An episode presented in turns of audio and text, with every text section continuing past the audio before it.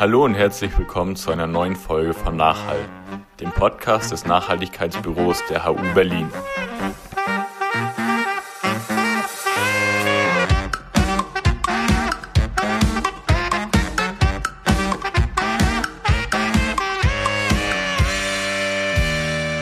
Ja, herzlich willkommen. Ich begrüße euch zu unserem heutigen Abend, zur Buchdiskussion und anschließenden gemeinsamen Fishbowl. Mein Name ist Lisa, ich bin vom Netzwerk N. Das haben bestimmt schon einige von euch gehört. Wenn nicht, dann wisst ihr jetzt sofort, was es ist, denn das Netzwerk N ist ein gemeinnütziger Verein und auch ein Netzwerk aus ganz vielen studentischen Nachhaltigkeitsinitiativen und ja, engagierten Menschen, die ihre Hochschule vor Ort nachhaltiger gestalten wollen. Ja, und ich begrüße auch äh, meine Sitznachbarinnen, die ich dann auch gleich nochmal on Detail vorstellen werde. Genau, die heutige äh, Veranstaltung ist ähm, entstanden, da Andrea äh, vom Konzeptwerk Neue Ökonomie auf mich darauf zugekommen ist dass sie im Rahmen ihres jetzt ganz druckfrisch erschienenen Buches ja eine Veranstaltung, äh, eine Veranstaltungsreihe organisieren und ob wir nicht Lust hätten, als im Rahmen ähm, dieser Veranstaltungsreihe als Netzwerk N auch mitzumachen und zu kooperieren.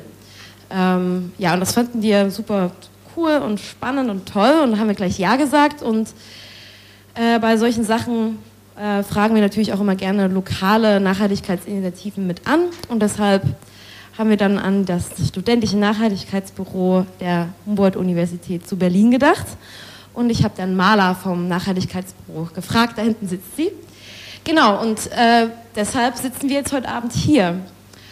Ähm, genau, von daher erstmal einen ganz großen Dank einerseits an ja, die Anfrage vom Konzeptwerk und natürlich auch äh, ja, an Maler als auch alle anderen, die im Nachhaltigkeitsbüro involviert sind. Ähm, denn ohne die hätten wir jetzt heute Abend nicht hier sitzen können und hätten auch nicht diese ganze schicke Technik.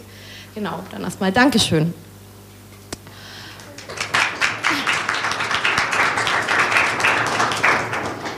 Ja, und jetzt komme ich nochmal zu den Buchautorinnen, nämlich Andrea Vetter und Matthias Schmelze. Genau, Andrea ähm, äh, ist äh, und arbeitet und wirkt beim Konzeptwerk Neue Ökonomie. Das äh, ja, ist ein Kollektiv um, rund um äh, ja, Nichtregierungsorganisationen oder kurz NGOs und soziale Bewegungen, die sich mit dem Thema offensichtlich auch äh, Postwachstum, aber auch Klimagerechtigkeit und, ähm, ja, klassisch, und auch Wirtschaftskritik beschäftigen und auch ganz viel Bildungsarbeit machen. Andrea selbst, ähm, ihre Themen sind neben Postwachstum auch äh, ja, Feminismus, Care, ähm, konviviale Technik. Falls ihr das noch nicht gehört habt, könnt ihr sie danach auch nochmal fragen, was genau das ist. Oder äh, diese Frage auch äh, dann bei der Fishbowl einbinden.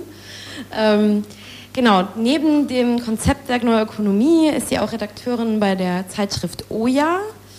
Ähm, und sie ist auch aktiv äh, bei dem Projekt Das Haus des Wandels wo genau diese Themen Postwachstum und was heißt das jetzt eigentlich im konkreten Leben versucht werden, ja, umzusetzen und ganz real werden. Äh, genau, Matthias ähm, kann man auch mit dem Konzept Neue Ökonomie stark in Verbindung bringen. Ähm, daneben ist er aber auch noch wissenschaftlicher Mitarbeiter äh, an der Uni Jena im Fachbereich Soziologie und ist da zu dem Thema neben Postwachstum auch Bio, an Bioökonomie angesiedelt. Genau, und die beiden ähm, haben 2011 zum Beispiel schon einen, einen wachstumskritischen Kongress an der Technischen Universität in Berlin organisiert und seitdem sind sie zusammen aktiv für, das, für die Wirtschaftskritik und die Wachstumskritik.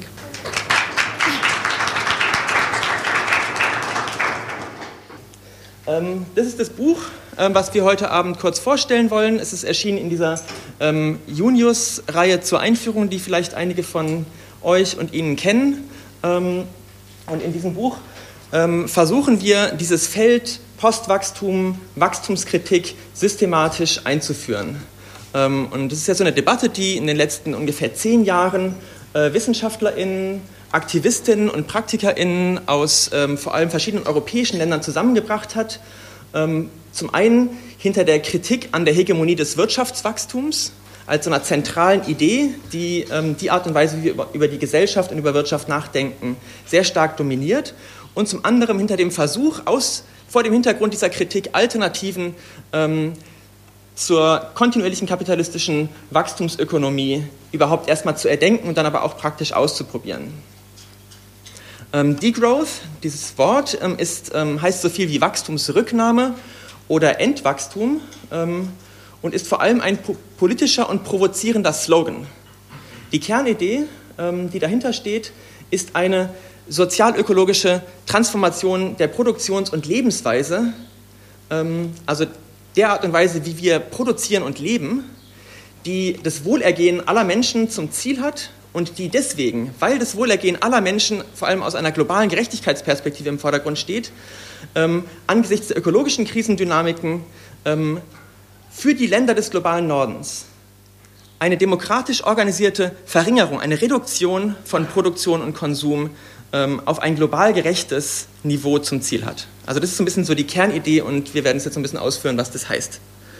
Degrowth ist also beides. Zum einen ist es Kritik an der Hegemonie von Wirtschaftswachstum und zum anderen ein Vorschlag, eine Vision oder Utopie für eine andere Gesellschaft und die damit einhergehende systemische Transformation. Und entsprechend haben wir auch das Buch aufgebaut. Ähm, es gibt erstmal einen Teil, der Wachstum analysiert. Äh, was ist überhaupt Wachstum? Wie ist Wachstum historisch entstanden? Was ist eigentlich die zugrunde liegende Dynamik? Was, was steckt hinter dieser Zahl Bruttoinlandsprodukt, die immer durch die Medien schwirrt? Ähm, das ist so der erste Teil. Der zweite Teil ist Wachstumskritik. Und da fächern wir das relativ breit auf. Unterschiedliche Formen von Wachstumskritik. Ähm, und da gehe ich gleich noch ein bisschen genauer drauf ein. Dann kommt der nächste Teil, äh, der dritte Teil. Ähm, da geht es um Postwachstum, die Vorschläge. Was, ist, was steht da eigentlich dahinter? Was ist die Grundidee, die Grundwerte und die Politiken, die vorgeschlagen werden und entsprechende Transformationsvorstellungen. Und einen letzten, relativ kurzen Teil ähm, gehen wir noch so ein bisschen darauf ein, was aus unserer Perspektive auch kritisch zu betrachten ist an, diesen, an diesem Diskussionsfeld Postwachstum. Genau, und ich gehe jetzt kurz in fünf Minuten auf die, diesen ersten Teil, diesen ersten zentralen, längsten Teil äh, Wachstumskritik ein. Postwachstum lässt sich, so unser Argument, verstehen als ähm, der Versuch, unterschiedliche Formen von Wachstumskritik, die es auch historisch schon länger gibt, zusammenzudenken und in, in einen Austausch zu bringen und zu schauen, was sind denn die ähm, Visionen, die sich aus diesen unterschiedlichen Wachstumskritiken, wenn man die zusammendenkt, die sich daraus ergeben. Ähm, und in dem Buch unterscheiden wir sieben unterschiedliche Formen von Wachstumskritik. Ähm, die erste ist wahrscheinlich die, äh, die alle Menschen sofort kennen, ist die ökologische Wachstumskritik, die im Prinzip sagt, unendliches Wachstum ist auf einem begrenzten Planeten nicht möglich. Das ist so die, die sehr simple, runtergebrochene Form davon. Ähm, sie spielt eigentlich in allen unterschiedlichen Strömungen der Wachstumskritik eine sehr, sehr grundlegende zentrale Rolle. Ähm, und es geht um die Zerstörung der Biosphäre des Lebens durch unser Wirtschaftssystem.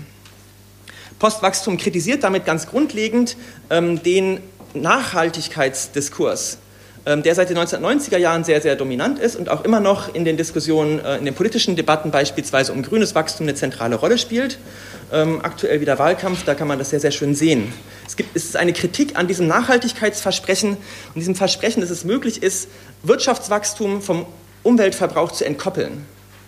Und es gibt vielfältige Analyse, ähm, empirische Analysen, die zeigen, dass das sehr, sehr schwierig möglich ist und in dem kurzen Zeitraum, der uns noch verbleibt, nicht möglich ist. Also nicht möglich ist, die Wissenschaftlerinnen sagen, jedes Jahr muss der CO2-Ausstoß beispielsweise um circa 10 Prozent in den Industrieländern runtergehen.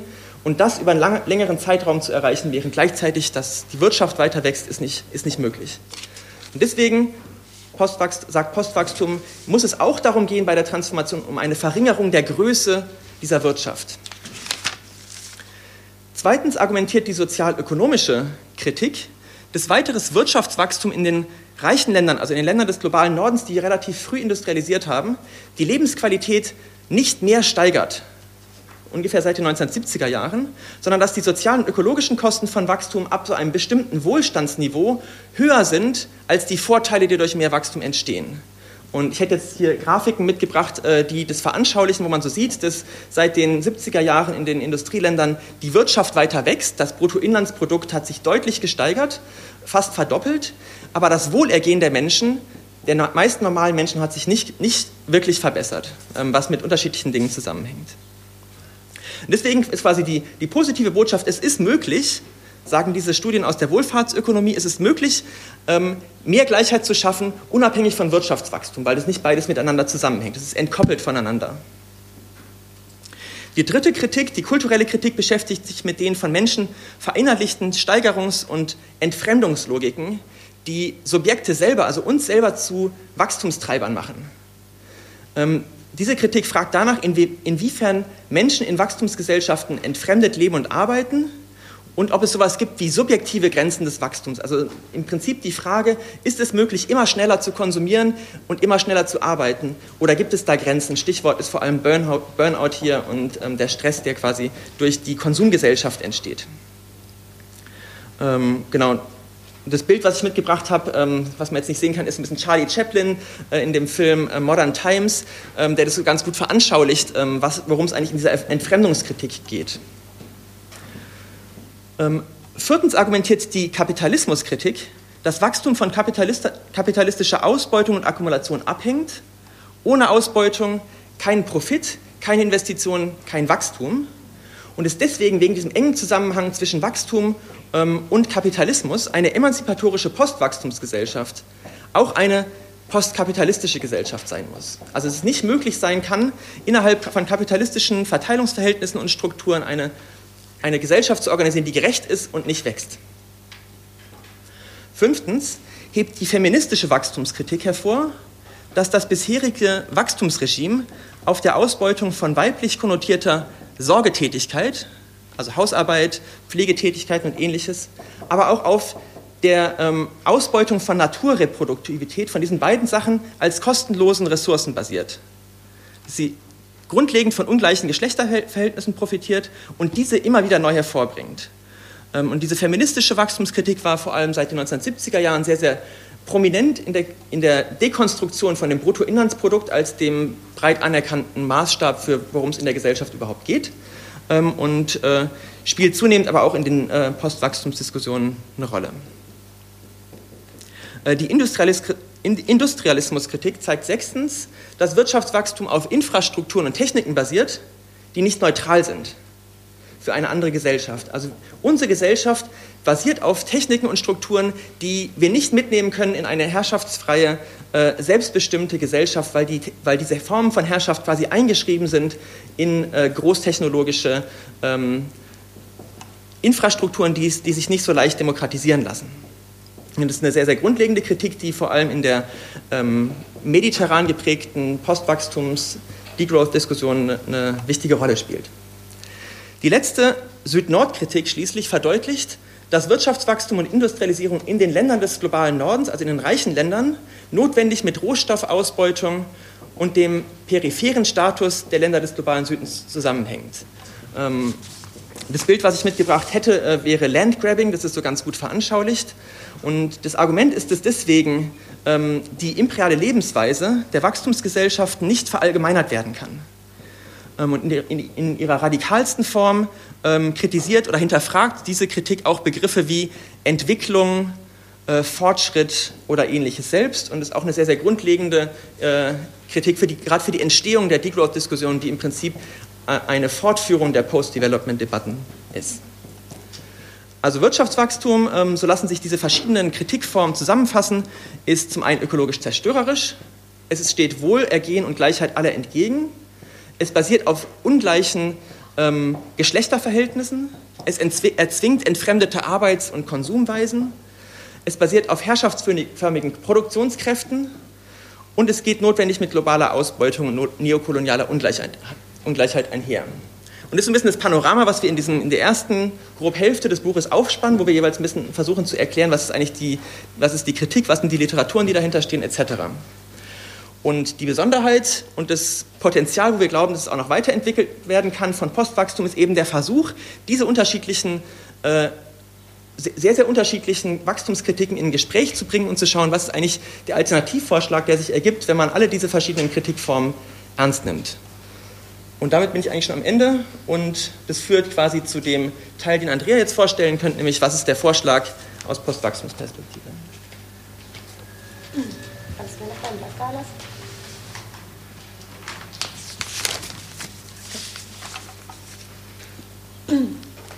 Ja, vielen Dank. Ich habe ja schon ein bisschen gezeichnet.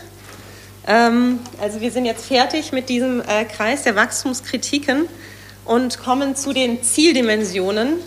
Ähm, ihr werdet sehen, wir haben natürlich überall magische Zahlen identifiziert, die es dann auch, das ist ja die Aufgabe von so einem Einführungsbuch, Studierenden leichter machen, das zu memorieren, ähm, was es mit Wachstumskritik so auf sich hat und Postwachstum. Ähm, und wir haben uns gefragt, nachdem wir ähm, das ganze letzte Jahr mh, hm, darüber nachgedacht haben, was, ist, ähm, was sind eigentlich zentrale Gemeinsamkeiten von verschiedenen Vorschlägen, die aus ganz verschiedenen Richtungen kommen, was Postwachstum sein könnte? Kann man sowas identifizieren wie gemeinsame Zieldimensionen? Ähm, und wir glauben ja und sagen, die zentrale Gemeinsamkeit von diesen Strömungen liegt eben in der Grundrichtung des angestrebten gesellschaftlichen Wandels und das sind eben diese Zieldimensionen. Ähm, und als erste Zieldimension haben wir identifiziert globale ökologische Gerechtigkeit. Ähm, und was meint das? Das meint eben, dass die Lebensweise, die ähm, Menschen pflegen, verallgemeinerbar sein muss, global. Ähm, und das impliziert sehr, sehr viel nachher für verschiedene Politikfelder. Das werde ich dann nochmal ausführen. Aber es bedeutet sozusagen, dass Produktion und Konsum ähm, reduziert werden müssen und zwar nicht überall gleich. Das ist was, was uns ähm, sehr wichtig ist, immer darauf hinzuweisen. Bei Postwachstum geht es nicht darum, einfach alles unterschiedslos zu schrumpfen, wie von KritikerInnen manchmal angemerkt wird, sondern es geht eben darum, die Frage danach, was soll in der Gesellschaft eigentlich wachsen und was soll in der Wirtschaft eigentlich schrumpfen, ähm, zurückzuholen in eine politisch diskutierbare Frage. Nicht zu sagen, der Markt wird das schon richten, dass wir jetzt eben alle äh, eine schlechtere Gesundheitsversorgung haben, sondern das zu politisieren, diese Frage, ne? zu sagen, welche Branchen, welche Sektoren müssen wir eigentlich abwickeln, um zu einer global verallgemeinerbaren Lebensweise zu kommen. Ähm, und diese Notwendigkeit ergibt sich daraus, das hat Matthias schon gesagt, ähm, aus der ersten Wachstumskritik, der ökologischen Wachstumskritik, die eben ganz klar sagt, eine Entkopplung von einem Ressourcen- und Materialverbrauch vom Wirtschaftswachstum, die ist nicht möglich. Ähm, und wenn wir davon ausgehen, dann müssen, müssen eben bestimmte Bereiche äh, schrumpfen der Wirtschaft, damit eben Materialdurchsatz auch schrumpfen kann. Gleichzeitig brauchen wir natürlich eine Art von selektivem Wachstum, also bestimmte Bereiche, die dürfen auch größer werden, die dürfen blühen, um das W-Wort zu vermeiden zum Beispiel. Genau. In der zweiten Zieldimension, da geht es darum, unter welchen Bedingungen eigentlich der Rückgang des materiellen Stoffwechsels so gelingen kann, dass eben wirtschaftliche, soziale und kulturelle Rechte, die in den letzten Jahrhunderten erkämpft worden sind, erhalten und ausgebaut werden. Ähm, und das ist eine sehr komplexe Frage, die mit Errungenschaften des Sozialstaates zusammenhängt und die in der Postwachstumsdiskussion aber ähm, zum einen aus dieser äh, Perspektive diskutiert wird und zum anderen auch aus der Perspektive einer Frage des guten Lebens. Was gehört eigentlich dazu, wenn wir ein gutes Leben führen wollen, neben sozialer Gerechtigkeit, die für eine gewisse ähm, materielle Gleichheit sorgt? Ähm, brauchen wir vielleicht dafür auch noch ganz andere ähm, Vertiefung von demokratischen Prozessen zum Beispiel? Oder ist sowas, das fiel vorher schon, wie Konvivialität oder Resonanz oder Zeitwohlstand äh, dafür wichtige Punkte, also umfassendere Wohlstandsverständnisse, wo eben materielles Wohlbefinden ein Teil nur davon ist. Und trotzdem ist es uns ganz wichtig zu betonen, äh, dass soziale Gerechtigkeit auch im materiellen Dingen ein ganz, ganz entscheidendes, zentrales Kriterium für Postwachstum oder Degrowth ist, so wie wir das verstehen. Ähm, und drittens geht es bei Postwachstum darum, und das wäre die dritte Zieldimension, Wachstumsunabhängigkeiten auf ganz verschiedenen Ebenen zu überwinden. Ähm, wir haben natürlich hier auch wieder ähm, vier Ebenen gefunden, wo es Wachstumsunabhängigkeiten gibt und wo es eben entsprechende Vorschläge zu deren Überwindung äh, diskutiert werden. Das ist zum einen materielle um Infrastrukturen und technische Systeme. Was meint das? Sowas wie Straßen, Energienetzwerke und so. Und ihr könnt euch alle vorstellen, dass das eine sehr große Frage ist, wie können diese materiellen Infrastrukturen so umgebaut werden, dass sie tatsächlich wachstumsunabhängig funktionieren könnten. Der zweite Punkt sind gesellschaftliche Institutionen. Ähm, das betrifft so ganz grundlegende Sachen wie unsere Eigentumsordnung, unter der viele in Berlin aktuell gerade leiden, weil sie viel zu hohe Mietpreise zahlen oder in viel zu kleinen Wohnungen wohnen. Ähm, das betrifft aber auch ganz andere Institutionen, wie zum Beispiel unser Schulsystem und so weiter. Und auch unsere Gesundheitsversorgung und so. Ne? Viele von denen hängen auch an Wachstum. Ähm, das betrifft als dritte Ebene mentale Infrastrukturen, die Autobahn in unseren Köpfen sozusagen. Also wie können unsere Denk Denkweisen auch in eine andere Richtung gelenkt werden, die natürlich sehr stark und auch unsere ganzen Körper ähm, sehr stark geprägt sind von einem Aufwachsen in dieser Art von Konkurrenz- ähm, und Wachstumswirtschaftssystem. Und schließlich geht es eben darum, das Wirtschaftssystem als Ganzes wachstumsunabhängig zu gestalten. Ähm, genau, was, äh, wenn man sich die Kapitalismuskritik nochmal anschaut, auch eine äh, relativ große Frage ist.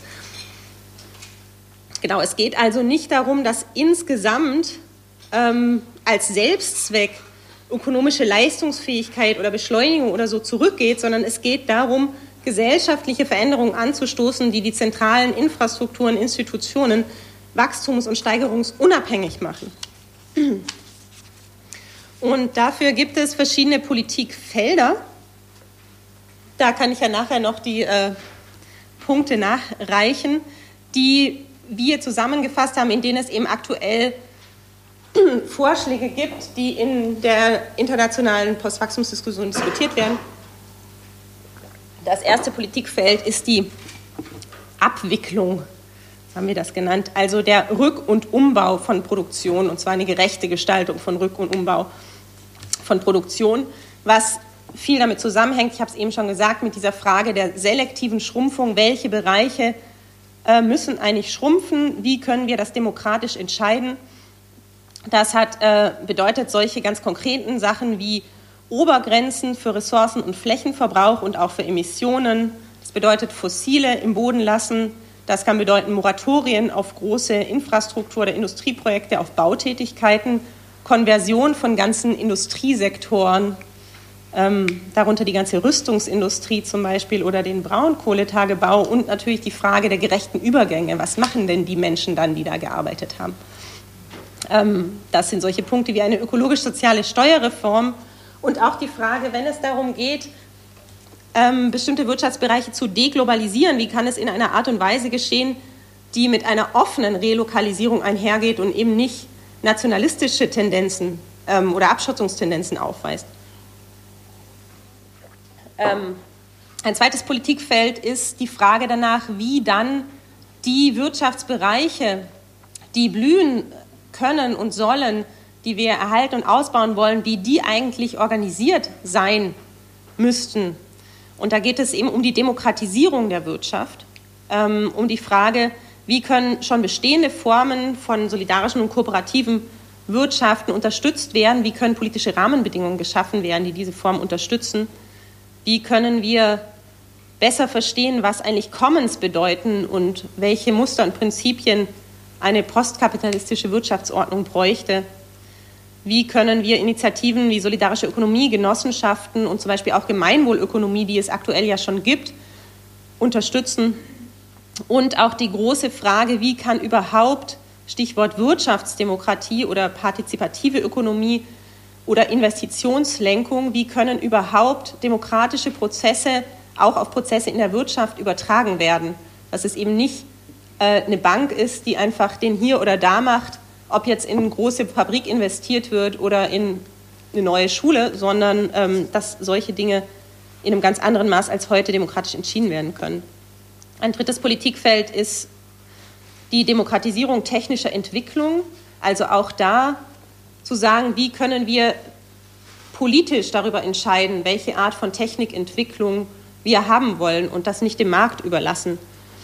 Ähm, und das wurde ja vorher von Lisa schon angeteasert. Das ist ein Bereich, zu dem ich auch gearbeitet habe, unter dem Stichwort konviviale Technik, das heißt lebensfreundliche Technik. Wie können wir zu einer mehrdimensionalen und demokratischen Technikbewertung kommen und das aushandeln? Ähm, genau. Es geht viertens ähm, in einem Politikfeld um eine neue Bewertung und neue Verteilung von Arbeit. Also ähm, Arbeit als zentrales als zentrale Institution von Wachstumsgesellschaften Lohnarbeit, ähm, aber auch Reproduktionstätigkeiten, die miteinander vielfach verknüpft sind. Und wie können wir diese Arbeiten viel gerechter verteilen, also viel kürzere Erwerbsarbeitszeiten, ähm, viel geschlechtergerechtere äh, Verteilung von Reproduktionstätigkeiten, aber auch, wie ist es möglich, nicht entfremdet oder sinnvoll zu arbeiten, kollektiv über seine Arbeit selber zu bestimmen und über Erwerbsarbeit hinauszudenken. Das führt auch zum fünften Politikfeld der sozialen Sicherung, Umverteilung und Maximaleinkommen. Ähm, und eine Besonderheit der Degrowth-Debatte ist eben, dass sie nicht nur über das Grundeinkommen diskutiert, sondern eben auch über ein Maximaleinkommen. Wie hoch sollte oder darf eigentlich eine Lohnspreizung sein zwischen der Person, die den Boden wischt und der Person, äh, die ganz oben die Entscheidungen trifft? Ist das okay, wie im Moment irgendwie 1 zu 500.000 oder wäre vielleicht eine Relation von 1 zu 2 angemessen oder sollen die eigentlich alle das Gleiche bekommen? Ähm, das ist, glaube ich, keine ernsthafte Forderung im Moment, weil sie ähm, vielleicht zu utopisch wäre. Ähm, und es gibt auch Vorschläge wie ein Grundauskommen für alle, die nochmal anders als ein Grundeinkommen ähm, diese Frage nicht monetär angehen. Ähm, das ist ein Vorschlag aus der französischen De Croissance-Debatte, sondern sich fragen, wie können wir eigentlich einen Zugang zu Grundgütern wie Wohnraum, Nahrung, Wasser, Energie, ähm, öffentlichen Daseinsvorsorgen für alle gewährleisten, ähm, die aber nicht den Umweg nimmt über eine Geldauszahlung zum Beispiel. Ähm, ja, und alle diese ähm, Vorschläge sind natürlich zum Teil erstmal ein Stück weit weg von der bestehenden Realität und mh, mm, da beginnt auch tatsächlich gerade erst die Debatte in der ähm, Degrowth-Diskussion. Wie können wir uns eigentlich Transformationsstrategien hin zu einer solchen Postwachstumsgesellschaft vorstellen? Und wir würden sagen, das muss auf jeden Fall eine äh, vielfältige Strategie sein, die ganz verschiedene Bereiche mitdenkt, die zum einen sagt, es gibt bestehende Nischen und Initiativen, Freiräume, die müssen wir ausweiten, wo Commons ausprobiert werden, wo solidarische Ökonomie ausprobiert wird. Ähm, da geht es darum, Rahmenbedingungen zu schaffen, um diese Freiräume zu vergrößern. Und gleichzeitig äh, brauchen wir aber, André Gorz hat das nicht reformistische Reformen genannt oder Rosa Luxemburg nennt das revolutionäre Realpolitik. Also brauchen wir staatliche Veränderungen in den Institutionen, die äh, ohne die natürlich ganz viele von diesen ähm, Politikvorschlägen, die ich genannt habe, überhaupt nicht durchsetzbar wären. Und das alles ähm, muss drittens ähm, natürlich mit widerständigen ähm, Praktiken und bestimmten Bruchstrategien in bestimmten Feldern auch verknüpft werden. Und da fangt ihr ja morgen auch schon mal an. Ähm, da geht noch mehr, würde ich sagen. Und ja, damit schließe ich jetzt mal und habe wahrscheinlich auch schon die Zeit überzogen. Jetzt male ich noch mal fertig und ich freue mich sehr auf die Kommentare und bedanke mich fürs Zuhören erstmal. Alles weitere dann in der Diskussion.